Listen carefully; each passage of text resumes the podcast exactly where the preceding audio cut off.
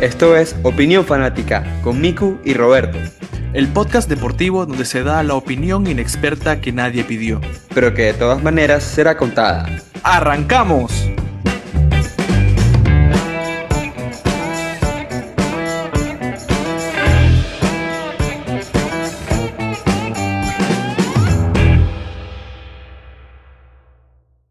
Estimados, estimadas, señoras y señoras, niños y niñas, episodio número 30, Opinión Fanática. Seguimos escalando el tercer piso con algo especial el día de hoy, en la semana de hoy, después de lo presenciado en Abu Dhabi. Creo que es el único tema en el que nos deberíamos centrar en este episodio.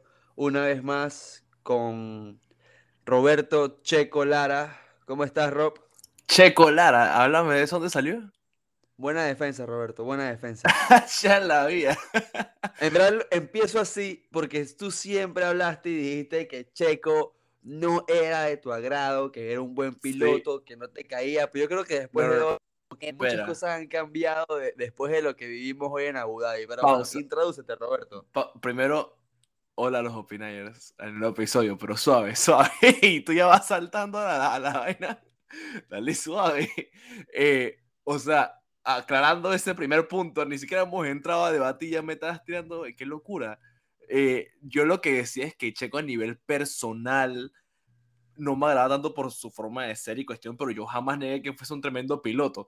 Que ahora me agrada un poquito más, o por no decir bastante, son otros 500 pesos, pero, o sea, si tenemos que remontarnos, a mí no me agradaba Checo por lo que sucedió en su momento en el cambio que hubo de, em, ¿cómo se llamaba?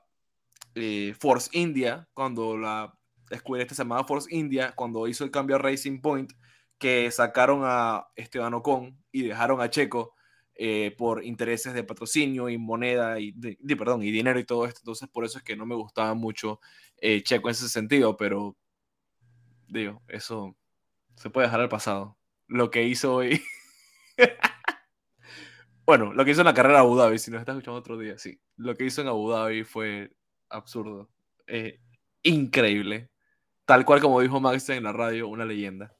Checo is a legend. Increíble. El, la manera en la que defendió Ok, si nos remontamos, ya sabemos que el mejor piloto de la temporada fue Max. Pues yo creo que el mejor compañero en cuanto a ese, digamos, second driver, yo se lo daría a Checo como el mejor wingman de la temporada. Digo, es que depende de cómo lo quieres ver. A nivel de lograr objetivos, porque sí, para que, yo creo que para que Max haya sido campeón, Checo fue clave en, la temporada, pero eh, si lo pones a nivel pareja, o sea, nos gusta o no nos gusta, fue Mercedes, porque fueron los que más eh, puntos, o sea, fueron los campeones constructores al final. Mercedes ganó el, campeonato de constructores. Entonces creo que a nivel pareja tenemos que seguir colocando a Hamilton y a Bottas.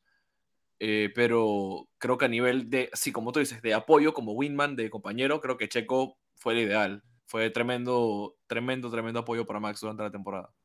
O sea, es que este fin de semana se puede decir que Checo le dio al menos un no sé si decir un 50 o más, pero le di un, o sea, un, la victoria de Max en todo el fin de semana fue un gran apoyo por parte de Checo. No olvidemos lo que pasó en el quali primero con ese, ese digamos, ese empujón que le dio Checo, entre comillas, empujón, porque en verdad fue el revés. fue la succión. Sí, sí, claro, el rebufo, que hizo que hiciera una vuelta espléndida en el, en el Q3. Y bueno, la defensa que tuvo ahora en, en el GP, que por favor. O sea, eso fue.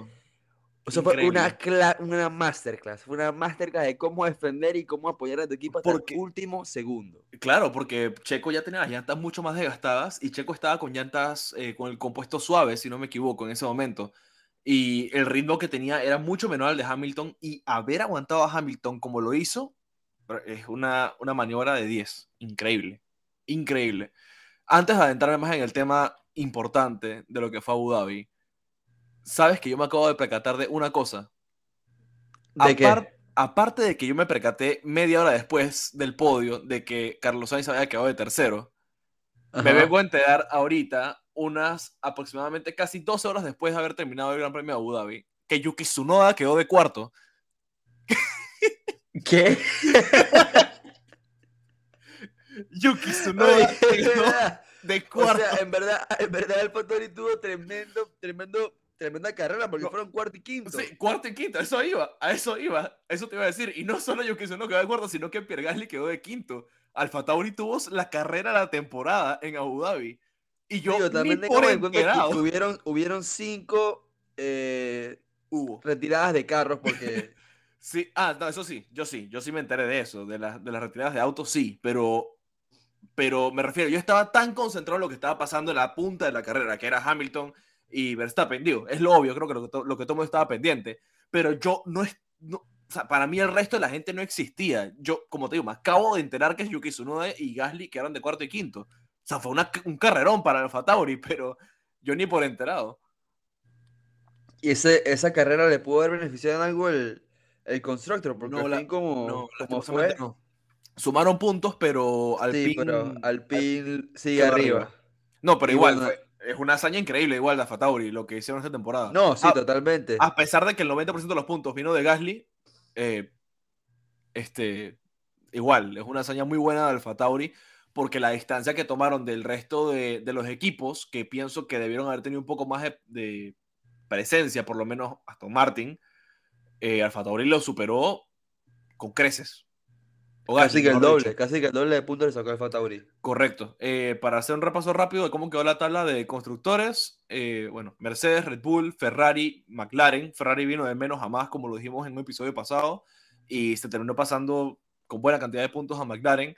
Alpine y Alfa Tauri quedaron muy cerca. Alpine quedó con 155 y Alfa Tauri con 142. Y como bien dijiste, eh, Aston Martin con 77 estuvieron a casi el doble, literal. Un poquito menos del doble, eh, perdón, un, po- un poquito menos del doble, sí. Alfa Tauri está un poquito menos del doble de Aston Martin. Entonces, creo que eso es un aplauso para Alfa Tauri porque en verdad hicieron un excelente trabajo con la cantidad de puntos que sumaron y mucho trabajo por hacer para el equipo de McLaren, de Aston Martin. Y Robert, ¿y cómo quedó el de, el de conductores? Eh, el top 10 quedó Max Verstappen primero, Lewis Hamilton, Valtteri Bottas, Checo Pérez. Aquí estuvo bien apretado este quinto puesto, pero quedó Carlos Sainz de quinto. Mira, nosotros que tanto lo criticamos por ser un conductor que no es regular, que tras- eh, hace muchas... Ay, caramba, se me fue la palabra. Nada, le decimos que no es regular, pero dentro de todo sí es regular, a pesar de, de lo que digamos. Quedó de quinto. O sea, Eh, básicamente no consideramos a Sainz como un piloto principal en cuanto a la franquicia de Fórmula 1. Pero es que en no lo ves. palabras.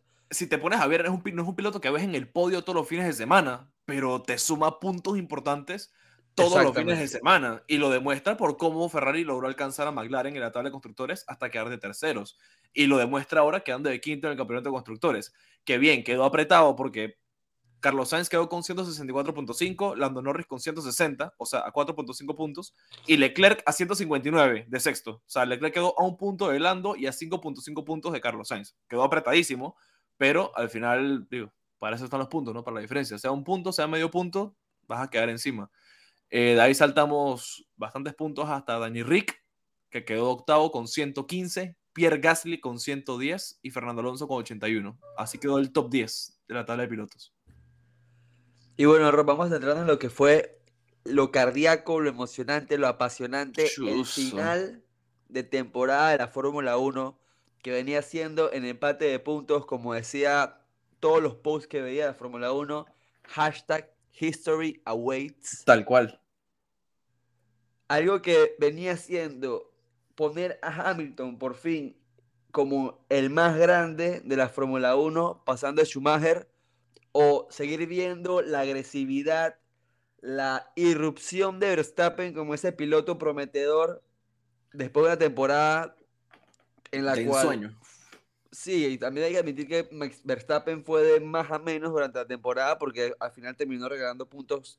Obviamente esto- eso también va con el cambio que hizo Mercedes No. con el motor, que también lo ayudó mucho en esas carreras. Ah, no, yo, yo no diría que Max regaló puntos, yo diría que Mercedes en verdad me- tuvo una mejora en el auto importante para las últimas carreras, eh, porque sabemos que a lo largo de la temporada Mercedes experimentó bastante con el auto de botas y consiguieron esa combinación ideal para ponerse al auto de Hamilton, que fue lo que hizo que fuese un cohete literal en las últimas carreras. Así que yo no pondría tanto como que más regaló puntos, sino que Mercedes mejoró mucho. Bueno, pero definitivamente Red Bull no pudo, digamos, eh, igualar ese No. que hizo Mercedes. No, les costaba Eh, mucho. Entonces también es importante.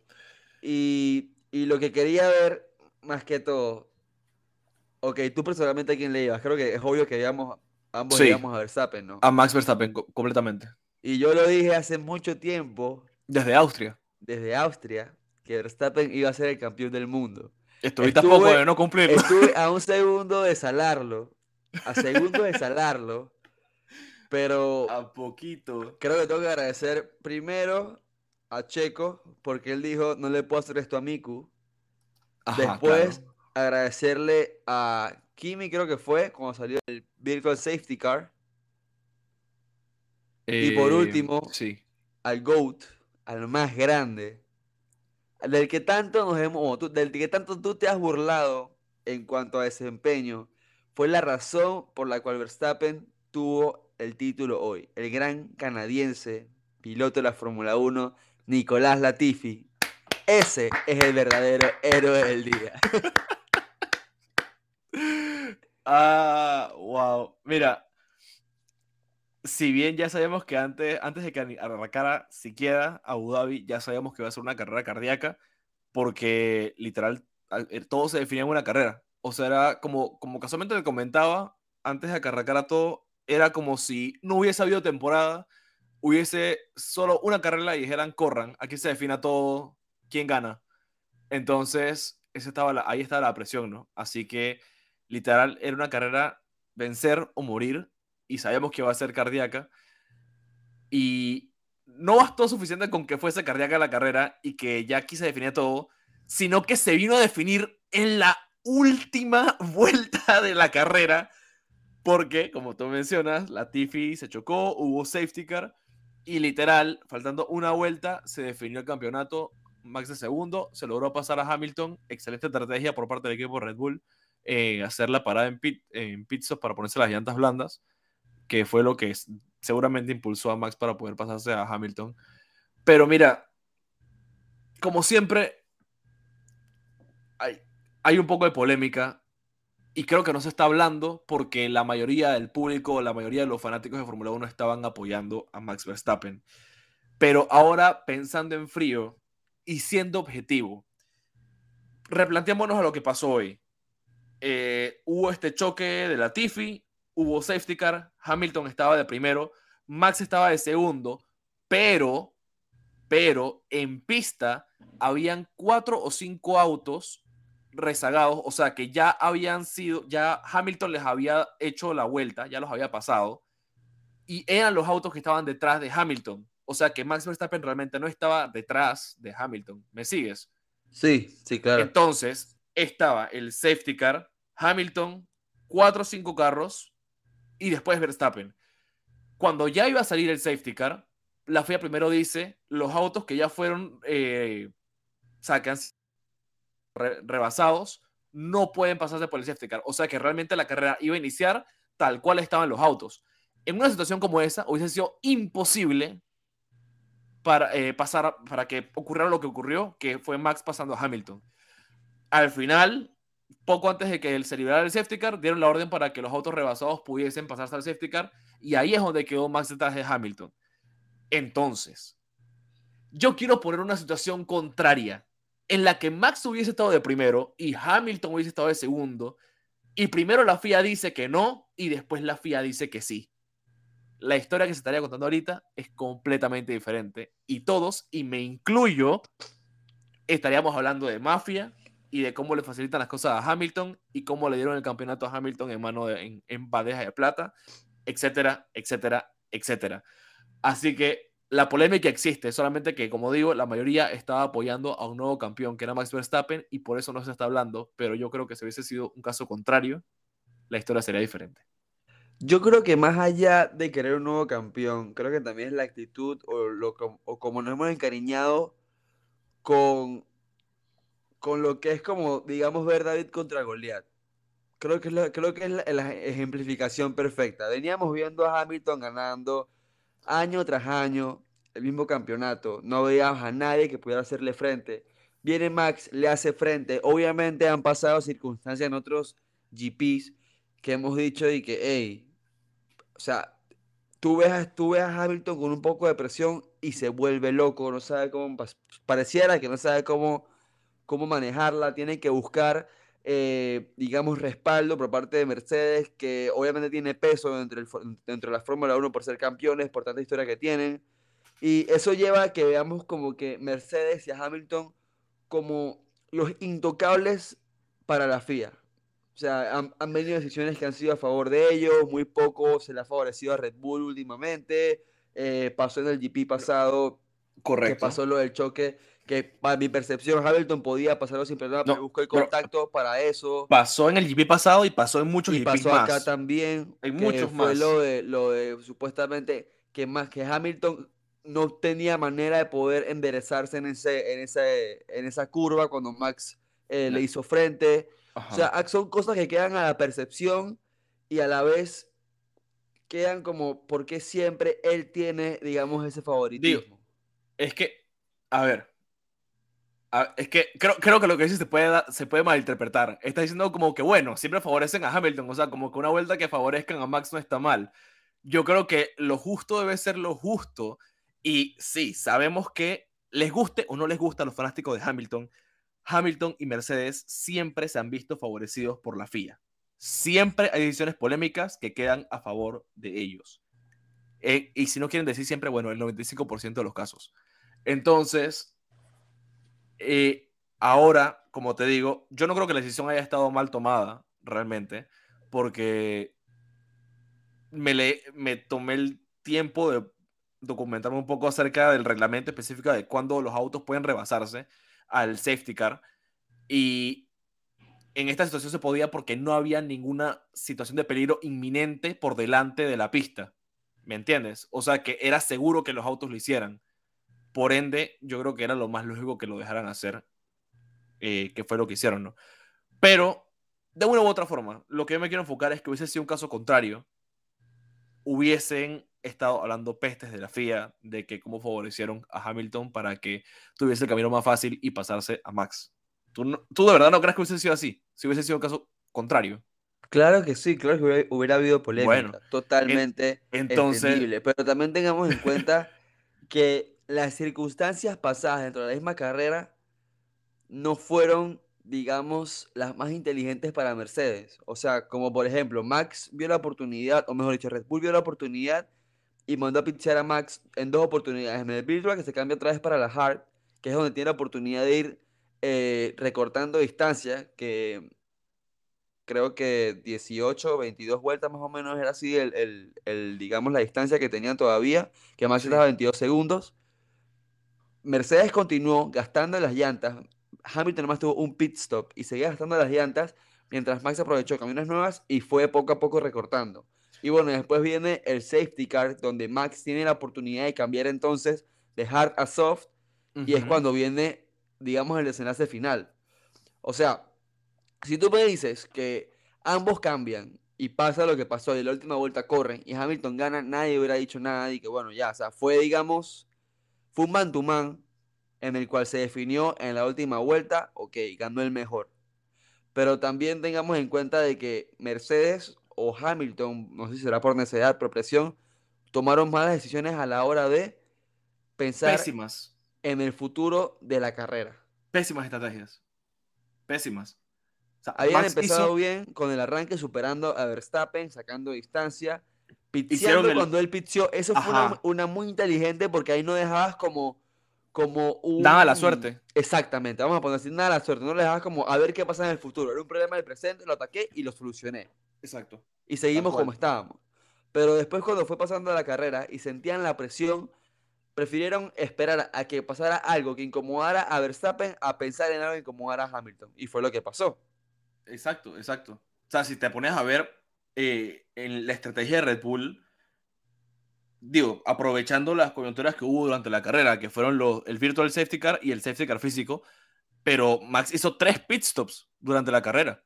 Hamilton hizo uno, entonces claramente eso fue lo afectó porque ya las llantas al final no le daban, Max con llantas frescas se lo pasó muy fácil.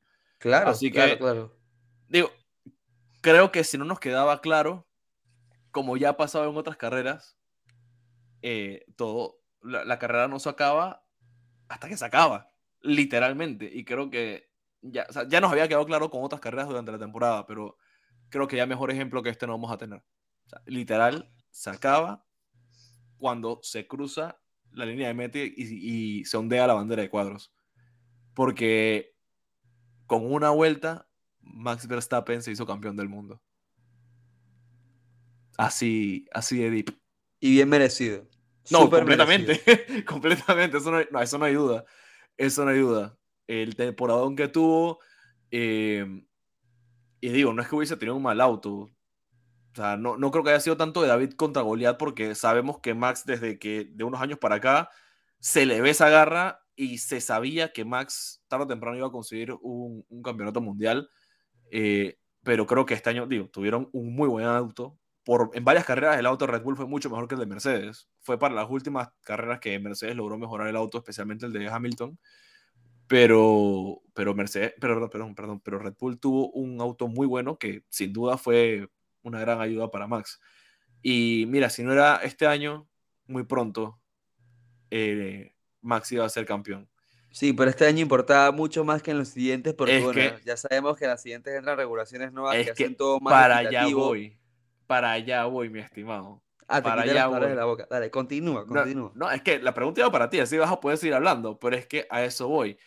Que yo decía, si no era este año, iba a ser dado temprano, pero Ahora viene la cuestión que la gente está preguntando, ahora vendrá un dominio de Red Bull, ahora vendrá un dominio de, Max Verstappen como el que estábamos viendo de Hamilton en los últimos años, pero es que la cuestión ahora cambia porque después de esta carrera se dio fin a una era en la Fórmula 1. Viene una era completamente diferente, viene un modelo diferente de, de autos, vienen regulaciones de presupuesto para los equipos, o sea que, hablando exageradamente, pero podríamos ver, quién, quién sabe, un Williams nuevamente peleando por, el, por los constructores. Digo, tal vez eh, estoy siendo un poco exagerado, pero tú me entiendes la idea. Y en caso particular de Red Bull, eh, hay que tomar en cuenta que Honda ya no estar en la Fórmula 1, que son los que le dan la unidad de potencia a Red Bull y a Tauri. Y Alfa Tauri. Entonces, eh, son tres cosas muy importantes a tomar en consideración ahora que hablamos de que si Max Verstappen va a poder defender el título la, próxima temporada y va a poder ser campeón nuevamente.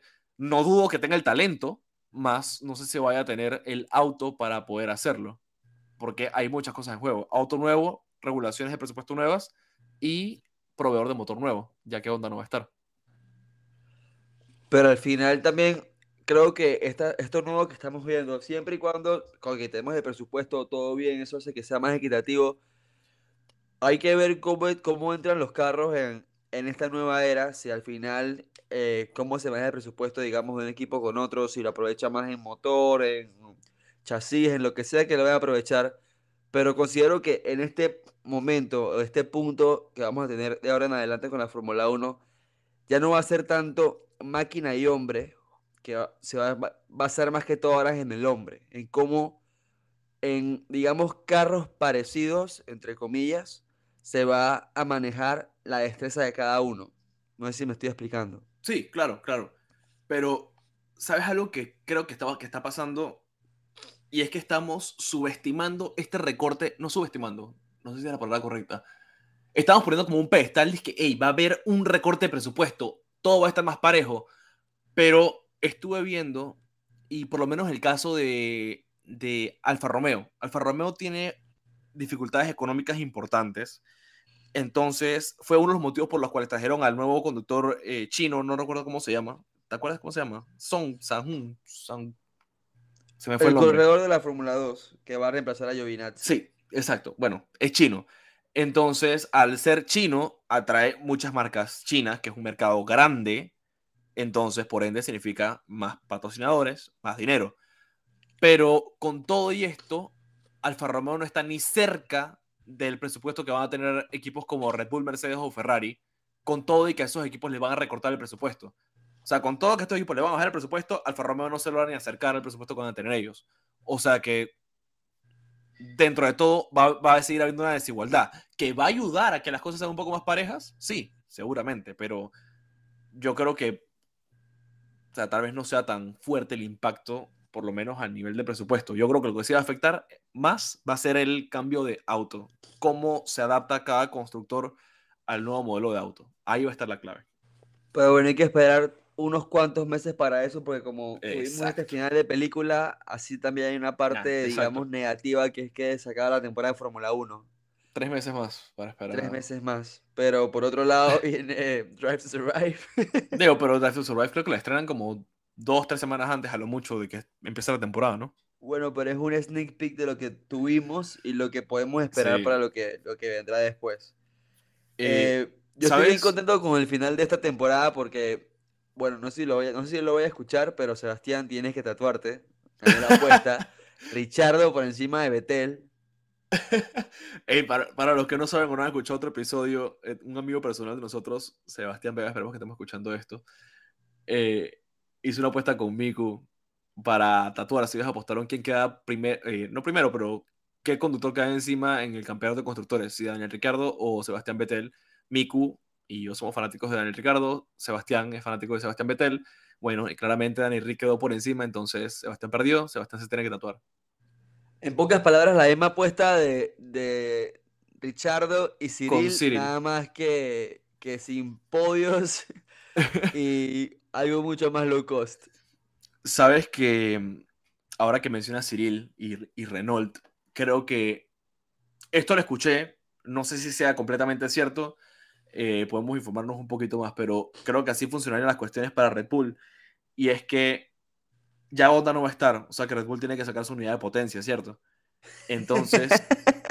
Eh, obviamente, las cosas, obviamente no va a ser Mercedes. Aunque quisieran, no van a poder porque ya Mercedes da unidad de potencias a Mercedes, a McLaren, Aston Martin, a Williams y a Aston Martin. Ferrari da unidades de potencia a Ferrari, Haas Alfa Romeo. Entonces, ¿qué te queda? Renault. Al menos que consigas alguna otra que no sé si eh, pueda estar entre la Fórmula 1. Mira, creo que por regla ni, ni, Mercedes ni Ferrari le pueden dar unidad de potencia. No, no estoy seguro cuál es la regla, eso es lo que decía, que no estoy completamente seguro. Entonces las reglas indican que el, el manufacturero de motores, el no sé cómo se dice, que menos unidades de potencia de a diferentes equipos es el que le tiene que dar por regla al equipo que no tenga. O sea, en este caso vendría siendo Renault el que le va a tener que dar la unidad de potencia a Red Bull. A no ser que ellos concedan trato con quién sabe qué empresa que le interesa meter, pero igual estaría peligroso porque sería experimentar. Entonces, está complicado. Bueno, tienen un par de meses para poder solventar eso, que es lo importante. Vamos a ver, vamos a ver. Eso, eso va a ser una clave importante para el desempeño de Red Bull la próxima temporada. Y bueno, vamos a regresar entonces otra vez a como empezó Opinión Fanática en la página de Instagram, poniendo todo lo que viene siendo ese preámbulo en la próxima temporada, los carros que saldrán, línea, eh, la lista de conductores. Y, bueno, ya la lista de conductores está. Sí, sí, pero vamos a supongo que vamos a estar poco a poco dando más información al respecto antes de que empiece la temporada. O sea, cuando saquen, cuando saquen los autos, los, los diseños, lo vamos a estar subiendo, que literalmente así arrancó Opinión Fanática cuando empezamos a subir los autos. Eh, pero la, la, alineación ya del próximo año está. Eh, podemos repasarla rapidito. En Mercedes va a ser Hamilton con Russell. Eh, pareja importante esa, importante esa. Russell a Mercedes. Eh, Red Bull se mantiene igual, Max y Checo, McLaren se mantiene igual, Lando y Daniel Rick, Ferrari se mantiene igual. Campeón del 2022. Ya que, estoy en, ese, ya que estoy en esa, en esa, ya, lo tengo esa suerte de que lo que digo está haciendo oro, tanto en predicciones como en quién va a ganar el campeonato. Daniel Richardo, este es por ti. Eh, Ferrari se mantiene igual, Leclerc y Sainz, Alfa Tauri se mantiene igual, Gasly y Sunoda. Alpine se mantiene igual, Fernando Alonso y Ocon. Los cambios vendrían para eh, Alfa Romeo, que cambia completamente de, de, de, conductores. Viene el conductor chino ¿Y quién es el otro Alfa Romeo? Ah, Valtteri Bottas. Sorpresa. Ajá, Valtteri Bottas. Ahora que dices Bottas, me quedé, me quedé sorprendido de lo muy, de lo, lo poco importa que estaba Bottas después de la carrera. Digo, ya qué más da, viejo. Y bueno, Haas también se, se queda igual, ¿no? Con Sí, sí, correcto. Mazepin Con, con y la pareja del Schumacher. año. Y Williams se queda con Latifi y el regreso de Alex Albon a la Fórmula Correcto, 1, correcto, solamente que ahora correcto. bajo motor Mercedes y no, Red Bull. con Red Bull. Interesante el regreso de Alex Albon a la Fórmula 1. Feliz por él, feliz por él. Vamos a ver cómo le va en Williams. Y bueno, veamos si será más competitivo con todo esto que estamos hablando de la próxima temporada. Muy prematuro hablar de quién va a ser competitivo y quién no. ¿Quién quita que todo le salga mal a Mercedes y que Mercedes quede en el piso como está Haas? Poco probable, pero ¿quién quita? Eh, o sea, eh, de- estamos demasiado temprano para poder hacer predicciones sobre eso con todos los cambios que va a haber el próximo año, así que hay que ver. Después de las sesiones de práctica de la próxima temporada podremos ver más o menos cómo se desempeñan los autos y todo. Así que ahí se sabrá cómo viene Haas, todo. que fue el único equipo de las 10 escuderías Que no tuvo cero puntos en todo el campeonato. ¿Realmente esperábamos algo diferente? Bueno, mira, la verdad, yo creo que un punto nunca mata a nadie, pero Digo, no tenían ni el auto ni los conductores para hacerlo. O sea, dos rookies. eh, bueno, que si bien, digo, hijo de Tigre sale rayado, sí, pero creo que si no le das un auto competitivo no te va a hacer nada. claro, claro, eso es primordial, eso es primordial. Entonces, creo que si sentaras a Mick Schumacher en un carro, hasta el Williams, creo que vimos lo que Russell hizo con Williams en par de carreras. Entonces, hasta Latifi hizo un par de Hasta- cosas con Williams. hasta- Hasta, el hasta- final Latifi, hasta el fin- hasta Latifi, Latifi sumó puntos esta temporada, como dos o tres, pero sumó. Sí, sí, sí, por eso, por eso. Entonces, como te digo, creo que hasta Williams ya era un auto más competitivo y si pones a, a Schumacher en algo que, mane- que sea más rápido, algo más eficiente, seguramente puede hacer una que otra cosa, pero sabemos que Haas, ese auto no, no da mucho para hablar. Pobre ¿Qué- Gunter, qué se- qué pobre será de- Gunter. ¿Qué será de Haas? ¿Qué será de Haas? Hay rumores de que el papá de Nikita Mazepin quiere comprar un equipo de Fórmula 1 y obviamente se habla de que, de que sería Haas en tal caso, pero son rumores. Esto es. No, no me hagan caso. Esto es El. Stroll ruso. Sí, el Stroll ruso, el papá de Nikita Mazepin, el que le, el que le compró el puesto en Haas. Eh, Wow, wow, wow, cuidado, Roberto, estás tirando blasfemias. Por favor, Se lo ganó Nikita. No hay ciego que el que no quiere ver. Por, comportamiento, porque cero polémico. Sí. Comportamiento ético, 100% sobre todo. Entonces, eh, pero nada, son rumores, son rumores. Ahí compartiendo, alimentando un poquito la, el morbo para la gente. Eh, pero bueno, se acabó la temporada de Fórmula 1, muy triste, hay que esperar hasta la próxima temporada. Eh, también se acabó la Champions, ya vienen los... Bueno, la fase de los- grupos, la fase de la- o sea, la fase de grupos, pues, pero igual, son dos meses sin, sin Champions, hasta que empiecen los octavos. Eh, ahí en la cuenta vamos a subir cuál- cómo son los partidos de, de octavos, para que estén pendientes. Eh, si ya pasó, pueden irse y ahí lo van a ver el post en Instagram. Eh, pero bueno, entonces ahora solamente nos quedan ligas y la NFL, que estamos en la recta final de la temporada regular, así que ahí vamos a estar informando cómo queda todo eso. Hablando de ligas, el Madrid gana el derbi hoy 2 a 0. Golazos de Benzema y de Marco Asensio. No me sorprende. Así que El todo Real- en, po- en popa para el equipo de Ancelotti. El Real anda muy bien, muy bien. muy bien. Demasiado bien, demasiado bien. Y bueno, Rob, ya hablando de esto, pues creo que queda con decir nuevamente, Max Verstappen, campeón, Campeón. del mundo, totalmente merecido. El que diga lo contrario, block. No, no, no.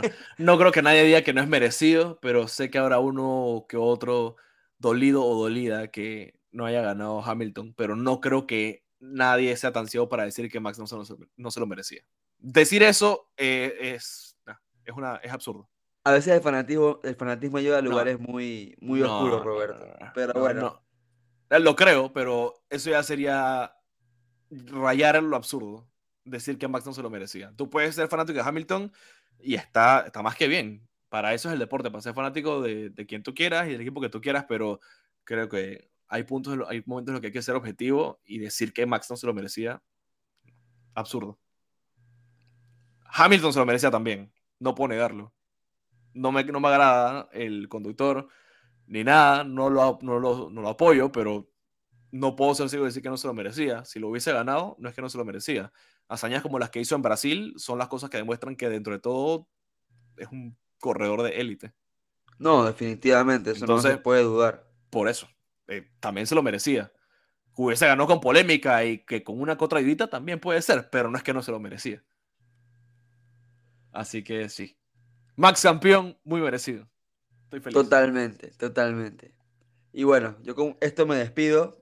Gracias, muchachos, por sintonizarnos. Un abrazo. Bless. Y bueno, hasta luego, Pinayers. Nos vemos.